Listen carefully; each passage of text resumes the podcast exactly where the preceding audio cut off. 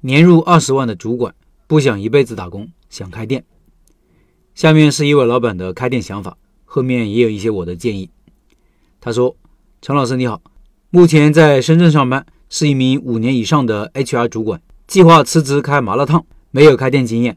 虽然看了你的书，关注了你的公众号，看了几本餐饮的书，自己也在网上搜索了很多关于餐饮店的知识，但是还是想加入社群和大家一起学习。”想开店的苗头从去年就开始有了。去年是想做一个小吃鸡蛋仔加甜品的店，因为疫情的原因，自己考察了这个品类在深圳不是很好发展，就没有进行下去，又继续上班了。最近出现了职业倦怠期，个人也比较焦虑，不想朝九晚五上班。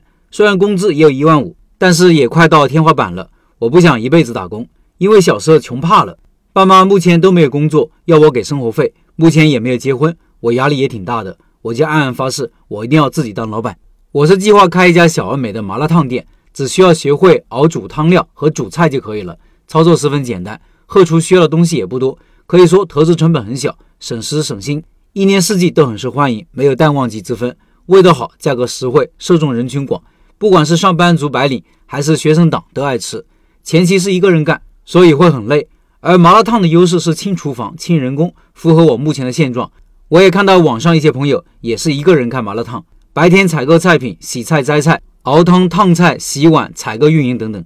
我了解了麻辣烫的市场前景，目前都是以张亮跟杨国湖的麻辣烫为主，后面兴起来很多品牌，像深圳的福客麻辣烫、天津的小谷姐姐麻辣烫、麻辣拌，这些品牌都找到了麻辣烫的单点聚焦，得到了很好的发展。麻辣烫的发挥性、包容性很强，市场前景还是很不错的。当然，也有一些痛点。现在大街小巷都有麻辣烫，但是会让人担心卫不卫生、干不干净、是否健康。但我们仔细想想，就会发现这些问题的根本其实并不在于麻辣烫本身，而是早期那些毫无卫生保障的路边摊，为了节约成本，顾不上保障食品卫生造成的。因此，我想开一家麻辣烫店，需要从整体规划到细节都做好，主要是面向女性群体、女性上班族，因为喜欢吃麻辣烫的女性居多。店铺选在城中村。学校周边人群密集的地方，因为经济有限，不考虑街边和商场。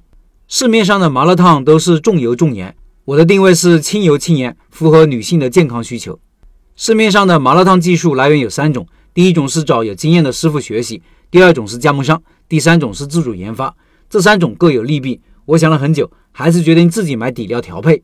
因为我平时也喜欢做饭，也喜欢做麻辣烫吃，只是需要一定的时间。装修风格是简约清新。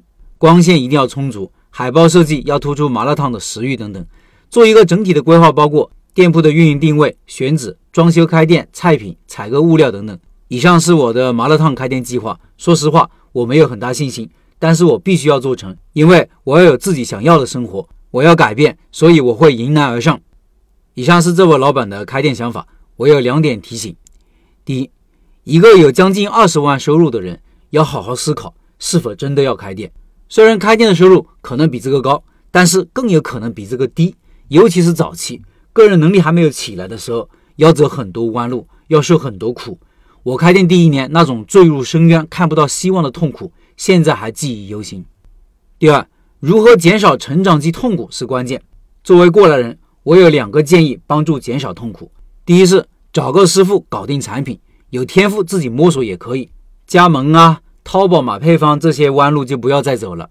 当你有了拿得出手的产品的时候，你做啥都会有底气，人的精神面貌都会焕然一新。第二是要对这个品类的店铺和模式研究透，都有一些什么样的店铺，都开在哪里，面对什么样的人群，解决什么样的消费场景，产品是如何搭配的，价格怎么制定的，他们的成本结构是怎么样的，利润情况如何，工作流程分别是怎么样。如何节省人工？如何宣传获客？等等等等。我知道了解这些东西对新手可能有点苛刻。那怎么去获取这些信息呢？一方面要多去看。你既然要干这么个事情，平时逛街的时间就可以专门考察各种各样的麻辣烫店。看不是走马观花，而是要针对我上面说的这些问题深入思考，要看到差别，要看到细节。另一方面，选择几个有代表性的店铺工作一段时间。更加深入了解店铺的运营，一个店至少工作一个月。当然，如果是拜师学艺，有师傅教那更好。拜师学艺不只是教你个产品配方，更多的是运营的东西，带你入门。这些事情都是在开店前做的。当你这样做了以后，相信我，要不要做，如何做，如何省钱，成功概率多大，这些问题都会有答案。新手开店前思考的很多问题都是不重要的，是细枝末节，比如海报怎么做，装修怎么搞，真正重要的东西反而忽略了，比如如何找到自己的竞争优势，如何提高人效，如何降低成本，所以容易走弯路。开店就是上战场，要先胜而后战，要不不出手，出手即制胜。